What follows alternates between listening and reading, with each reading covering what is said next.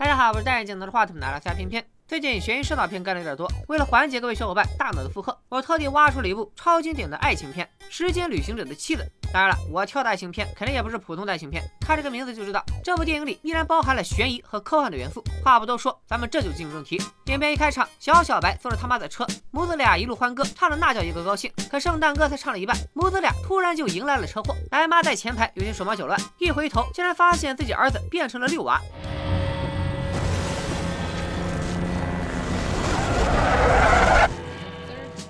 相信大家都猜到了，小小白穿越了，赤身裸体的他回到了两周前自己的家里，茫然的看着爸妈给那时候的自己讲故事。难以置信的小小白捂紧了双眼，没想到又穿越了。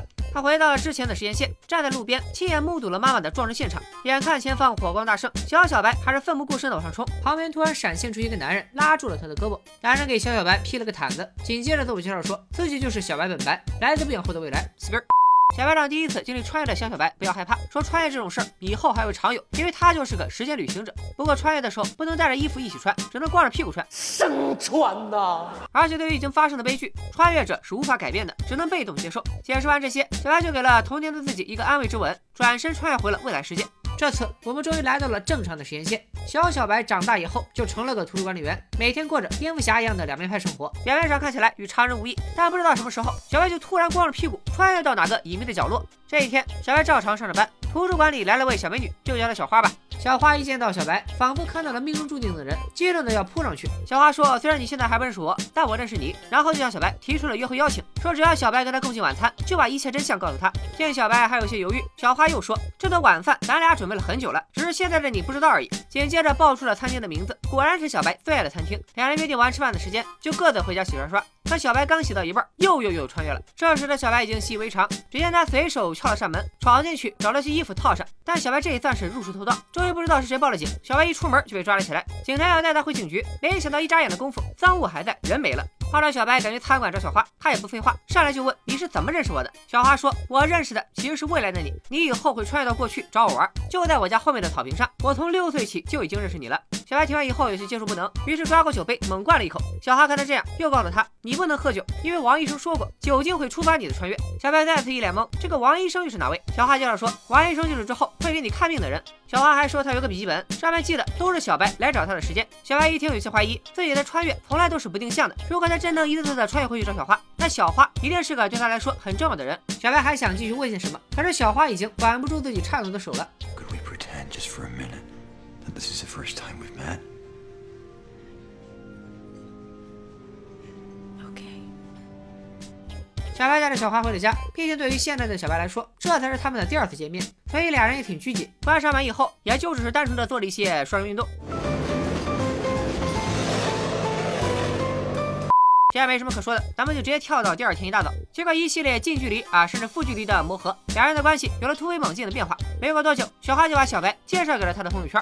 啊，小花这朋友也是挺稀少，就俩，男的叫阿强，女的叫阿珍。趁着小白去厕所，阿强转脸就跟小花都被叨上了，说你这么多年没对象，突然找了个男朋友，会不会不靠谱啊？小花没解释什么，只是神秘的一笑。没过两天，阿强半夜出了酒吧，正巧遇上小白在跟人打架。而且这小白吧，穿的简直像个女装大佬。虽然阿强跟小白不熟，但还是冲上去拉架。结果这个小白其实不是小白本白，而是来自未来的小白。呃，我们先暂停一下，看到这儿是不是有点懵了？我给大家捋一下，这个长发飘飘的是二十八岁的小白，他这时刚跟小花谈上恋爱。后来小白因为结婚剪了一头的短发，此时的他正好三十一岁。再接着，小白的头上添了些白发，脸上也多了些皱纹，这就是他四十岁时的状态。按照我这一系列的归纳，这里刚出现的女装白，其实就是四十岁时穿越回来的未来小白。那时的他跟阿强已经很熟了，所以也不跟阿强客气，直接就问他现在是哪一年哪一天。但阿强才刚认识小白没多久，还不知道小白会穿越。小白一路向前，随便找了一家商店就闯了进去，也不挑别的，专捡些衣服套上。阿强一直是个乖乖男，入室抢劫什么的，他是想都不敢想，于是只能一路跟着小白，默念二十四的价值观，只想劝诫小白回头是岸，倒人向善。小白看他有些魔怔，于是干脆直言说自己是个时间旅行者，来自未来的某个年份。虽然他经常脱衣服，但他真的很爱小花，这点阿强完全不用担心。阿强单纯的有些可爱，一听小白是个时间旅行者。立马就来了一波素质三连。In the future, do Charisse and I get married? Do I go bald? Does Charisse go bald? 小白表示自己是一个专业的时间旅行者，又不是干电影解说的，所以不能剧透。但阿强一听就觉得小白肯定是个骗子。You won't think that in a minute. Yeah, why is that?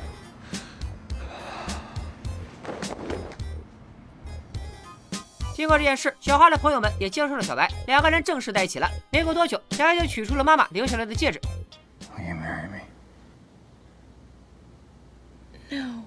对不起，我拿错剧本了。Yes. of course.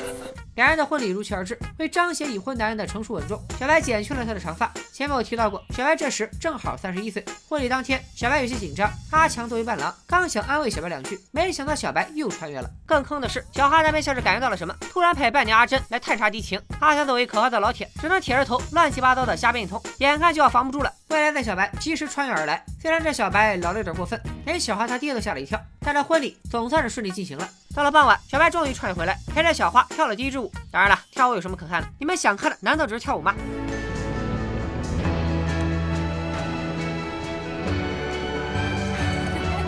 玩呢？不能怪我，他不按套路出牌。好在编剧帮你们出了口恶气。小白跳着跳着又又又穿越了。不过小白这次穿越有些不同，因为他身边居然放着叠好了的衣服。小白穿上了衣服出了森林。原来这就是小花之前提到过的那片草坪。这时候小小花坐在草坪中央，布置着他从家里拿出来的饭食。小白也不客气，拿过一根火鸡腿就开始啃。小小花跟他絮絮叨叨的说了很多，突然问起你结婚了吗？你爱你的妻子吗？小白还挺诚实，都如实回答了小小花。谁知道这小小花人不大，醋劲倒不小，立马就开始收拾碗筷，不让小白吃了。小白看他吃醋的样子，越发觉得可爱。小白穿越回了现在，两人的婚后生活正式开始。他俩的爱情看着是挺甜，但也有一些不为人知的烦恼。比如小白总会突然消失，甚至有时候一消失就是两周。小花虽然是爱着小白，可有时候她也会很难过。作为时间旅行者，小白有他独特的哄老婆方式，比如说刚从未来穿越回来，就随随便便中个五百万什么的。当然，我相信小花是个正直的好女孩，像这种一次欺诈的行为，她是断然不能接受的。我对钱没有兴趣。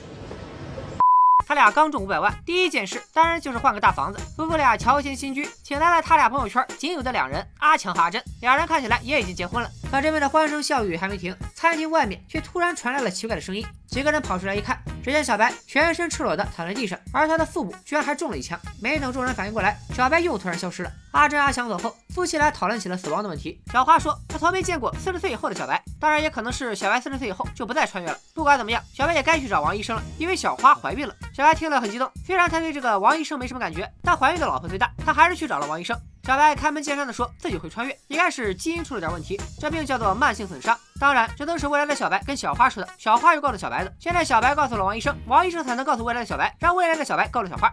说了这么一大堆，王医生听乐了。毕竟谁没事说自己会穿越，都会被当成个傻缺。小白之前就有些不耐烦，一看王医生这态度，二话不说扭头就走。但这时候小花却突然流产了，医院里也没查明白原因，只是说孩子突然就没有了。难道这孩子也是个穿越者，在娘胎里就穿越没了？小白觉得这事儿有些严重，总不能让媳妇儿一直面临流产的危险吧？他再次找上王医生，可王医生还是不信。小白竟然说，要不然咱就做个实验，反正电子厂什么的很容易触发他穿越。王医生被小白缠得有些烦，勉强答应了他实验的请求。结果当然是信了小白的邪。随着王医生告诉小白，他在穿越的时候。产生了类似羊癫疯症状的电磁能反应，所以可以用抗羊癫疯的药来抑制穿越。但这些药对胎儿来说太过刺激，所以小花一旦服用，估计还得流产。如果想保住孩子，他们可能还得再研究一阵。在王医生搞研究的这段时间，小花又怀上了，而且自己很有信心。她之前从来没有过这么长的孕期，结果夫妻俩一回家，小花又流产了。看着妻子一而再、再而三的流产，小白实在有些心疼，于是偷偷背着小花去结了扎。小花得知以后火冒三丈，夫妻俩吵了两句，当夜就分房而睡。可大半夜，小花接到个电话，然后就轻手轻脚的出了门。难道小白又被绿了？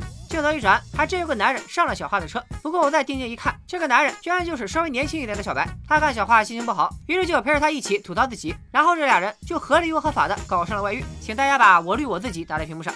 过了一段时间，小白感觉小花有点不对劲，没想到老婆却告诉他自己怀孕了。不等小白发作，小花立马交代：“我出轨的对象就是你自己，所以这孩子真是你的啊！是不是自己的？小白当然也有数。或许老天爷也觉得他俩太惨，所以这次没给他们使什么绊子。小花怀胎十八周，一切都很顺利。直到有一天，小白又双肉着穿越了，这次他穿进了动物园的展馆里。小白熟能生巧，从后门溜出来，就打算往外走。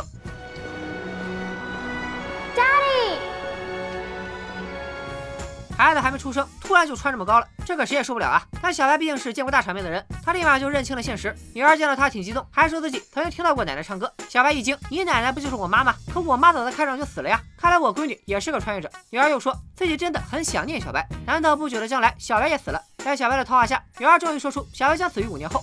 知道自己命不久矣，谁都会有些不能接受。但当小白再穿越回去，看着女儿的顺利出生，他也就释然了。转眼女儿已经五岁，眼看着五年之期马上就要到了。这天，小花叫过小白，问他跟女儿一起玩的那个女孩是谁。小白瞅了一眼，说那姑娘就是长大以后的女儿，专门穿越回来自己跟自己玩的。小花听着还觉得挺有意思。看小女儿一进门，心情明显有些失落。小花不知道发生了什么，可小白一猜就明白，未来的女儿应该说出了她要死的事。得知老公大限将至，小花也很难过。联想到之前小白中枪奄奄一息，难道那就是小白的终点？小白说自己也不知道。小花抱了抱小白，没再说什么。后来的某一天，小花开始带女儿玩耍，屋里却突然传来了小白的尖叫声。小花急忙跑进屋，却看见小白躺在地板上，冻得发抖，他的半条腿都已经冻成了全黑。小白每次穿越都不能带衣服，这次估计是穿越去了什么极寒之地。王医生安慰小花说，小白的腿一定会保住，大不了就是坐几个星期轮椅的事。可小白跟常人一样吗？万一他随便乱穿，他遇上什么长狼虎豹不能跑，那不就只有等死的份儿？担心归担心，小白这事确实有些棘手。他出院之后要坐轮椅不说，还因为最近老用止痛剂，穿越也变得异常频繁。这天，小白又穿越了，但还好，他这次是躺在自家门前的雪地上，看着外面礼花满天。小白猜到，这估计就是圣诞夜了。他强忍疼痛，拖着病腿走到了窗前。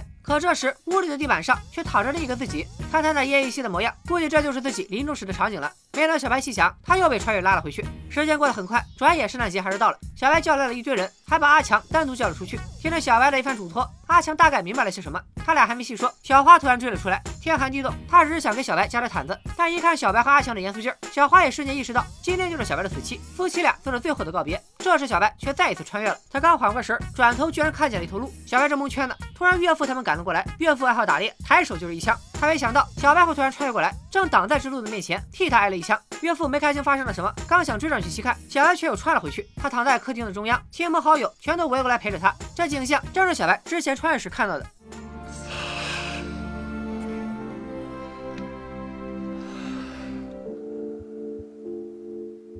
小白还是去世了，他的生命在四十三岁这一年结束了。时间一转，来到几年后，女儿和阿强家的孩子打着球，这时候小白居然出现了。女儿反应快，连忙让阿强家的孩子回去报信。小花听了消息，一路狂奔着赶来。小白说：“这是三十九岁的他，不提前告诉小花，就是不想小花一辈子为他等待。”连着刚亲历没多久，小白再次消失。但这回小花和女儿却不再伤心，因为小白说不定还会穿越，他们的未来充满的不是悲痛，而是一个又一个未知的惊喜。